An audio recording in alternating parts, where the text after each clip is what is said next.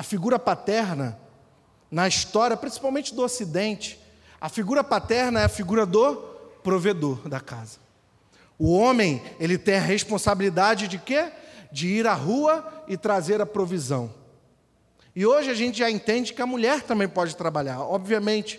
Só que ainda se tem o entendimento, e isso também é bíblico, de que o homem, ele tem uma responsabilidade sobre ele, de arar a terra, de trabalhar e de buscar o mantimento e de trazer para casa.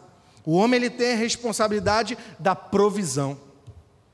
E os homens que estão aqui sabem do que eu estou falando, de como a gente se exige e de como a cultura exige de nós que a gente dê uma resposta sobre isso. Eu estou falando alguma loucura aqui? O homem ele é o provedor, ele é o cuidador, ele é o protetor. Por quê? Porque ele é a figura da paternidade.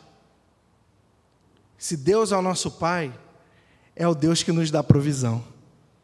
Se Deus é o nosso Pai, é o Deus que nos traz proteção. Se Deus é o nosso Pai, é o Pai que cuida de nós nos mínimos detalhes. E eu acho muito interessante a maneira como Jesus se relaciona com Deus. E ele vai falar em Mateus no capítulo 33. São os pagãos, não são os cristãos, não são os judeus, são os pagãos que ficam repetindo orações, porque o Deus deles não escuta o que eles estão falando. Vocês não vão ser assim.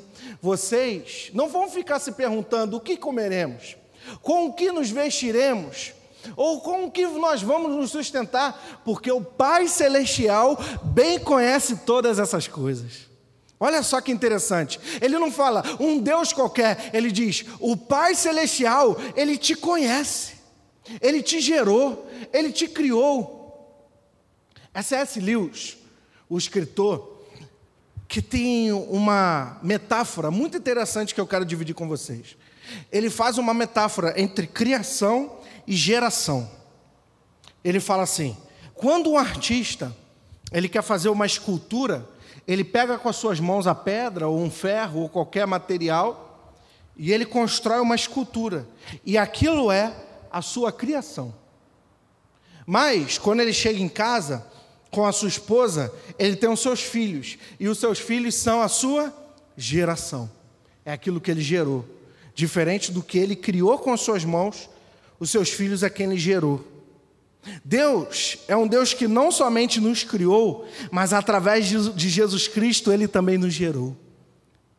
E ele não nos coloca do lado de fora como uma escultura que ele criou com as suas mãos e que ele pode vender e mandar fora com a sua assinatura. Não, ele nos trata como filhos, como quem está dentro de casa, como quem traz a provisão de fora, da proteção paterna e o cuidado e a atenção devida. Deus é o nosso Pai que cuida de nós.